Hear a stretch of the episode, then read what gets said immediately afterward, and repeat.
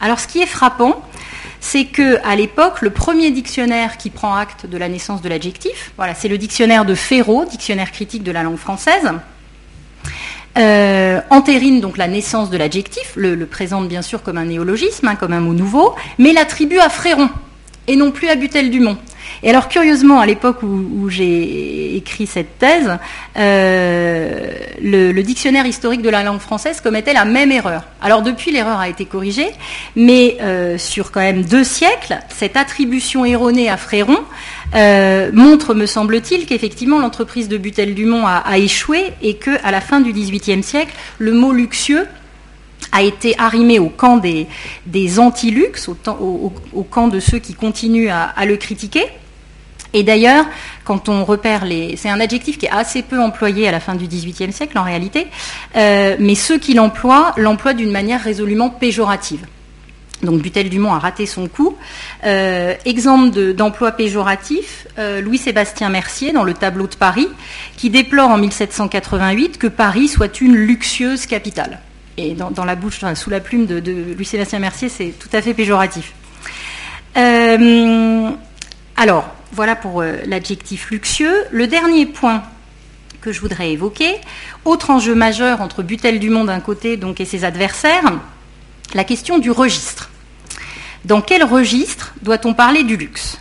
Est-ce qu'on doit parler du luxe dans un langage spécifique, celui de l'économie, ou dans un langage qui reste volontairement généraliste, langage que, des historiens ont appelé euh, le langage de l'humanisme civique Éventuellement, je reviendrai dessus euh, si vous avez des, questions. De manière, en tout cas, euh, pour le dire de manière plus simple, ce sont deux cultures qui s'affrontent. On a d'un côté Butel-Dumont, qui est proche des milieux de l'économie, qu'on appelle alors l'économie politique, nouvelle science qui entend rendre compte de la formation, de la distribution et de la consommation des richesses. L'économie politique, en réalité, le terme politique euh, rend plutôt les choses confuses, mais, mais c'est comme ça qu'on l'appelle à l'époque. Mais justement, elle ne se veut plus politique, c'est-à-dire qu'elle se veut autonome par rapport aux interventions de l'État. Et donc, elle entend mettre en œuvre, cette économie politique, des formes de rationalité économique qui sont distinctes des considérations politiques. Et Butel-Dumont, lui, appartient à, cette culture, appartient à ce milieu des économistes, et propose donc une définition qui euh, vaut dans ce registre. Pour faire simple, du point de vue économique, le luxe peut être un aiguillon très positif. Cela suppose de laisser de côté les jugements d'ordre moral et politique. Alors c'était déjà ce que disait Mandeville, hein, Mandeville, euh, première querelle dans sa fable des abeilles. La fable des abeilles euh, avait un sous-titre, et ce sous-titre était Vice privé, bénéfice public. Donc la prodigalité d'un homme, euh, la vanité d'un homme qui le pousse à dépenser des sommes extravagantes pour se nourrir, se loger, se vêtir, peut être tout à fait positive d'un point de vue économique. Ça va faire marcher l'économie, ça va faire travailler les artisans. C'est l'idée donc que le luxe fait travailler les pauvres. Face à Butel-Dumont, de l'autre côté, on trouve les critiques du luxe, ceux donc que l'historiographie a, laissés de côté. Alors eux n'entendent absolument pas les euh, laisser Butel Dumont euh, ancrer le mot luxe dans, euh, le, registre de l'économie politique parce que eux à cette idée que le luxe fait travailler les pauvres ils répondent que s'il n'y avait pas de luxe il n'y aurait pas de pauvres ils reprennent en cela les termes de Rousseau dans une lettre qui suit la querelle autour, du discours sur la naissance de l'inégalité. Et donc, loin d'accepter de ne considérer le luxe que du point de vue de ses bénéfices possibles en matière économique, ils entendent bien continuer à en analyser les effets dans l'ensemble du corps social et politique. Et donc, contre cette tentative de Butel-Dumont de fixer le sens du luxe dans cette nouvelle discipline de l'économie, ils s'emploient, eux, à le maintenir dans un langage plus généraliste qui continue à prendre en charge tous les aspects de la vie en commun. Donc ce langage, je l'ai dit, est celui qu'on appelle euh, l'humanisme civique ou républicanisme. Il s'agit donc de continuer à considérer le luxe comme une affaire politique à régler en commun. Donc la discussion, elle oppose bien d'un côté un spécialiste de l'économie euh, et de l'autre des généralistes qui euh, ne veulent pas que le luxe quitte le champ politique pour le champ économique. Euh, à vrai dire, la position de Butel-Dumont reste largement isolée, en tout cas à l'intérieur de notre, euh, espace de publication de la seconde moitié du XVIIIe siècle. L'immense majorité des auteurs euh, veulent garder le luxe du côté des discussions générales. cette opposition donc, entre Butel-Dumont et ses adversaires, c'est une opposition dans la manière de penser le luxe, mais c'est aussi, alors j'espère que je vais réussir à, être à peu près clair, c'est un point un peu complexe, on va dire, mais bon. Euh, donc l'opposition entre Butel-Dumont et ses adversaires, elle porte évidemment sur la vision du luxe, mais aussi sur la manière de penser la langue. Et je vous rappelle, on est donc euh, euh, dans un espace de publication et, les écrivains, se, donnent pour objet de réguler la langue. Et donc Butel-Dumont d'un côté, ses adversaires de l'autre, ont une vision de la langue tout à fait différente. Butel-Dumont cherche à imposer un sens du mot luxe, dicté par une nouvelle forme de rationalité économique. Et donc ce faisant, il propose un sens du mot luxe qui est plus dirigé par la raison que par l'usage. Parce que du point de vue de l'usage, Butel-Dumont sait bien qu'il a tort. L'usage du mot luxe n'est pas euh, euh, celui qu'il propose comme étant tout ce qui est au-delà du nécessaire, y compris la charrue euh, du laboureur. Et donc, euh, donc ça, c'est la position de Butel-Dumont. Ses adversaires insistent au contraire sur l'importance de maintenir une communauté de langage. Comme le dit donc l'article usage de l'encyclopédie, le langage, donc je cite, le langage est le lien nécessaire et fondamental de la société. Et en matière d'usage, euh, en matière pardon, de langage, c'est l'usage qui doit être souverain. Et ce mot de souverain n'est pas anodin, hein, étant donné les enjeux euh, de, notre débat. Donc le sens du mot luxe pour, les adversaires de Butel-Dumont doit continuer à être celui de l'usage commun, et le rôle des hommes de lettres est central dans le maintien de cette communauté de langage qui permet de continuer à savoir de quoi l'on parle quand on parle du luxe et qui permet aussi de continuer à euh, comprendre le danger que représente le luxe. Donc on voit, euh, au travers de ces quelques exemples de l'étymologie, de, l'adjectif ou de la question du registre hein, dans lequel le mot luxe euh, doit, doit s'inscrire, que les termes et les modalités du débat sur le luxe renvoient à des enjeux profondément politiques. Alors cette publication intensive sur le luxe correspond justement au moment de l'émergence, à partir des années 1770, d'une nouvelle représentation de l'auteur qui s'accompagne d'un nouveau type de légitimation de l'écriture.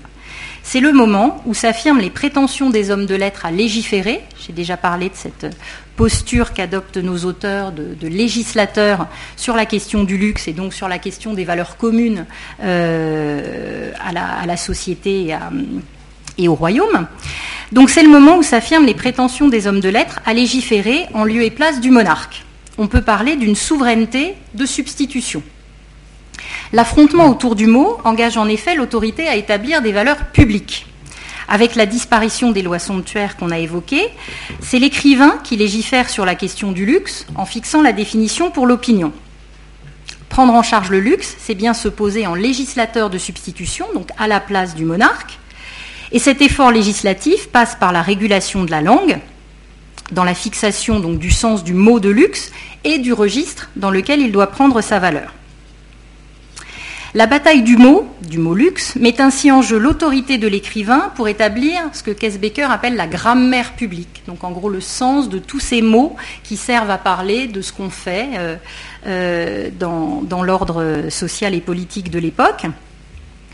Donc euh, ces, ces, écrivains se donnent pour mission, en mettant en avant leurs compétences en la matière, donc se donnent pour mission d'établir la grammaire publique et dans la mesure, je l'avais évoqué tout à l'heure, où le débat politique n'est pas autorisé sous la monarchie absolue, la fixation de ce sens des mots dans des querelles qui a priori peuvent sembler éloignées euh, de l'horizon politique est en réalité un enjeu directement politique, puisqu'il s'agit finalement d'une remise en cause d'un des pouvoirs essentiels de la monarchie absolue, qui est de fixer les significations publiques et de maîtriser le langage du débat politique. Or, on est à un moment où justement la monarchie ne maîtrise plus les débats, euh, le, langage des débats politiques. Et évidemment, je vous le rappelle, hein, notre horizon, c'est quand même les débuts de la Révolution française. Hein. Donc on est à un moment où se joue au sein de, ce débat sur le luxe euh, des enjeux qui dépassent largement euh, cette question du, luxe à proprement parler. Et de ce point de vue, en effet, les discussions sur le luxe participent à la mise en débat public des principes de la monarchie absolue, qui se développent tout au long de la seconde moitié du XVIIIe. Hein. Les historiens considèrent en général que les années 1750 marquent vraiment un basculement, avec d'autres mises en débat public, euh, comme celle des comme celle autour de la querelle janséniste. je ne vais pas vous parler des jansénistes, hein, je vous rassure, mais euh, la, querelle, euh, la querelle janséniste et la montée de l'opposition janséniste au, cours du XVIIIe siècle, ou encore euh, la lutte des parlementaires, donc les cours de justice hein, sous l'Ancien Régime, pour prétendre à une participation au pouvoir politique au sein de la monarchie. Tout ça se passe au même moment, dans la seconde moitié du XVIIIe siècle et euh, contribue donc à une mise en débat public des fondements de la monarchie, des principes de la monarchie absolue. Et donc cet ensemble de, remises en cause, cet ensemble de remises en cause qui devient public, qui est débattu publiquement, qui s'accompagne donc de publications. Alors certaines de ces publications circulent euh, évidemment sous le manteau. Hein. elles ne pas, euh, elles, n'ont pas reçu le privilège de la librairie d'Ancien Régime. Euh, qui, normalement est nécessaire pour être publié. Mais en tout cas, on a donc un mouvement, euh, un vaste mouvement de mise en débat public des principes de la monarchie. Alors en commun, ces différentes contestations, que ce soit sur le front janséniste, sur le front parlementaire ou plus modestement peut-être sur le, sur le front du luxe, donc ces contestations ont en commun euh, d'être publiées, d'être publiques, de mettre, de rompre avec la tradition du secret du roi, le, pouvoir sous la monarchie absolue s'exerce de manière secrète. Hein. Aujourd'hui encore, euh, on a très peu de traces même sur les réunions du Conseil du roi, parce qu'il n'y a pas euh, d'éléments, il, n'y a pas de traces. Donc les historiens ne, peuvent pas dire qui était là tel jour. Il y a un mystère de l'exercice du pouvoir royal sous la monarchie absolue. Et c'est ce mystère qui, justement, euh, est éventé au cours du XVIIIe siècle. Et la monarchie se voit alors exposée à des légitimités concurrentes la nouveauté, euh, pour citer une dernière fois euh, la nouveauté de cette seconde moitié du siècle, ce n'est pas tant euh, que la, production de pamphlets qui traitent des affaires de l'époque, parce que ça, des pamphlets, il n'y en a pas qu'au XVIIIe, hein, mais ce qui est nouveau, c'est l'existence, en dehors du système politique traditionnel, de groupes qui réclament, au nom de leur vocation publique indépendante, le droit de définir le langage du débat politique. Et à mon sens, en tout cas, c'est une des choses qui s'est passée autour de la question du luxe. Alors pour conclure, euh, je voudrais donc euh, poser à nouveau cette, euh, cette, question. Quels usages du luxe Puisque tel est le terme que, j'ai employé à, dessein? Donc avec la prise en charge du luxe par les hommes de lettres, entre les années 1760 et 1789, on a donc un moment où le luxe se constitue en sujet politique, mais aussi en politique des écrivains. À un moment où le débat politique est interdit, les écrivains qui s'emparent de la question du luxe et de sa définition inventent un débat politique de substitution. Je le répète, hein, le débat n'est pas autorisé sous la monarchie absolue, donc il prend place, il se, voilà, il se faufile dans des espaces divers et variés au cours du XVIIIe siècle. Et ce grand débat sur le luxe euh, figure aussi un débat politique de substitution. Les écrivains euh, se servent donc du luxe comme d'un sujet disponible, puisqu'abandonné par la loi, puisque euh, dégagé donc de, l'appareil de, condamnation religieux, et d'un sujet qui permet de parler de tout et qui leur permet au passage de tester de nouvelles formes d'autorité et de légitimité. Alors évidemment, ça n'est pas le seul usage de ce débat. Hein. J'ai choisi de me focaliser sur cet aspect parce que, euh, en l'occurrence, je crois que c'est celui qui a ma préférence. Donc évidemment, c'est en plus c'est celui qui permet de relier aux enjeux politiques euh, donc de la fin de l'Ancien Régime. Mais publié sur le luxe au XVIIIe siècle sert à vrai dire à énormément de choses. Euh, et donc j'aurais pu vous présenter d'autres pistes. Alors éventuellement, je vais peut-être les garder pour pour les questions, ou s'il n'y a pas de questions, à ce moment-là, je pourrais lancer d'autres pistes, euh, d'autres usages du luxe que celui donc de, la constitution du luxe en débat euh, public et politique qui, sert aux écrivains à poser euh, une nouvelle légitimité. Je passe le micro pour les questions.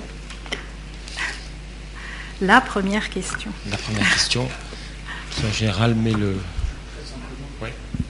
Très simplement, est-ce que vous pouvez nous raconter la fable des abeilles?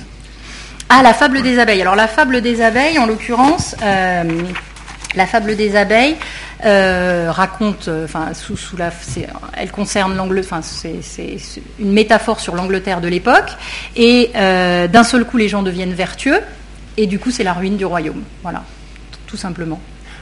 Voilà, donc cette ruche figure l'Angleterre du XVIIIe siècle, qui est tout à fait prospère, et à partir du moment où euh, les abeilles euh, britanniques deviennent vertueuses, euh, la richesse du pays s'effondre. Donc, comme je vous le disais, le, sous-titre, c'est vice privé vertu, vice privé que je retrouve. private vices, public benefit. Donc voilà, vice privé, bénéfice public. Donc c'est à Mandeville, oui. Mandeville, c'est la première querelle, et lors de cette première querelle, on a. Ah oui, il y a des gens qui défendent le luxe au 18e. Hein. Alors, c'est pas contre Rousseau, parce que c'est antérieur à Rousseau. Euh, Mandeville, il, écrit, euh, c'est d'abord publié en 1705, et puis en fait, vraiment sous une forme. Euh, enfin, sous la forme qu'on connaît après en 1714, et donc Rousseau, c'est 40 ans plus tard. Alors, qu'est-ce que Rousseau Alors, moi, c'est pas mon objet. Après, je peux vous, je peux vous parler de. Rousseau lui condamne le luxe.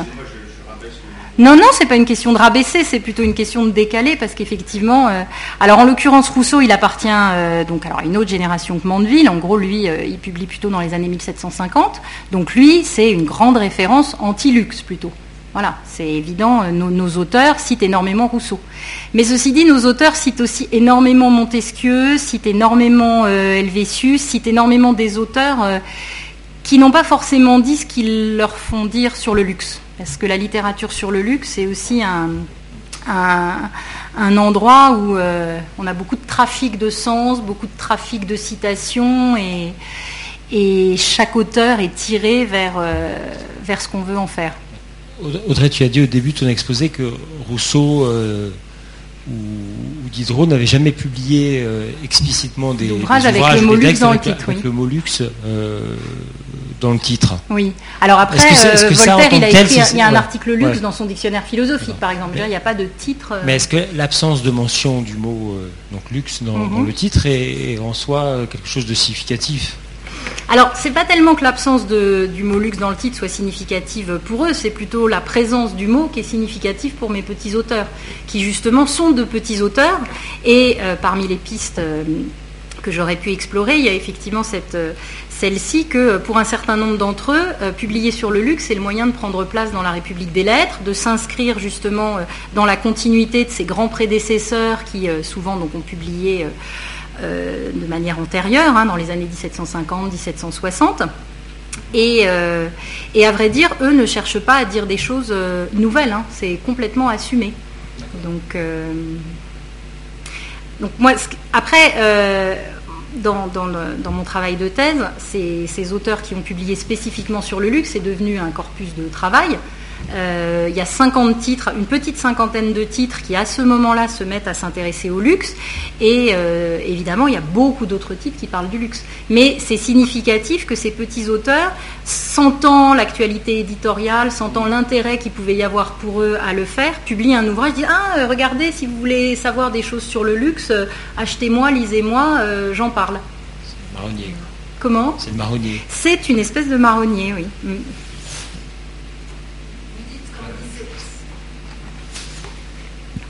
Vous dites qu'en 1720, on a eu la dernière euh, loi sanctuaire.